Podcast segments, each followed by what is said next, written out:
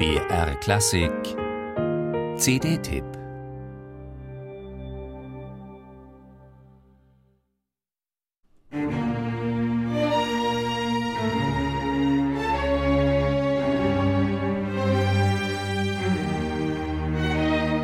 Kann man eine groß besetzte Sinfonie des 20. Jahrhunderts ohne Dirigenten aufführen?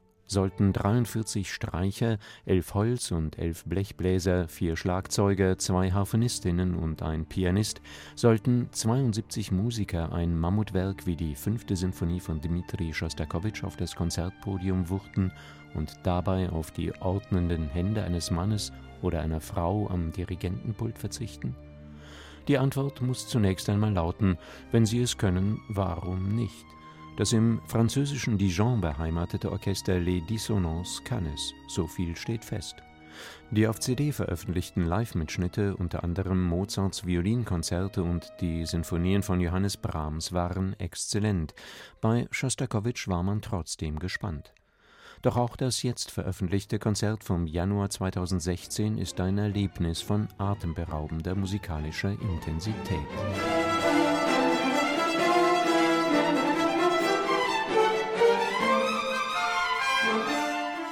Die Truppe unter David Grimal, dem Gründer, Konzertmeister und künstlerischen Leiter, muss hartnäckige Probenarbeit absolvieren und ein extremes Engagement an den Tag legen. Anders ist eine solche Aufnahme nicht denkbar. Die Besetzung mag für Schostakowitschs Fünfte mit elf ersten Geigen überschaubar sein, der Ausdruckstiefe und emotionalen Wucht tut das keinen Abbruch. Der klanglichen Transparenz hingegen hilft es enorm.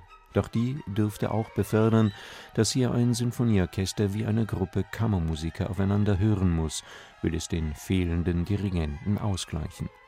Auch ohne ihn gelingt Les Dissonances eine faszinierend stimmige Deutung mit zügigen, ja drängenden Tempi.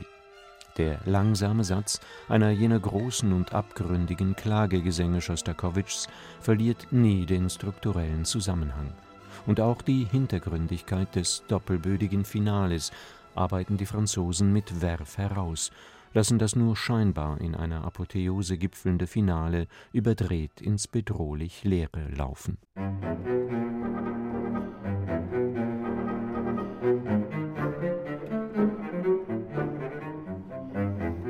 Xavier Philipps erweist sich im nicht weniger hintergründigen ersten Violoncello-Konzert von Schostakowitsch als überragender Cellist.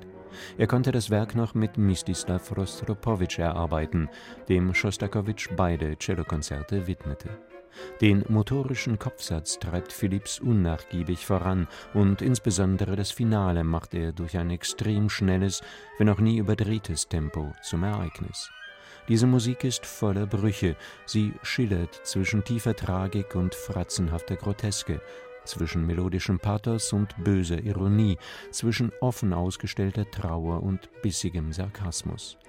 Les Dissonances und David Grimal führen all das gnadenlos vor, mit lustvoller Emotionalität und schneidender Präzision. Selbst bei Schostakowitsch geht es auch ohne Dirigent, wenn man es kann.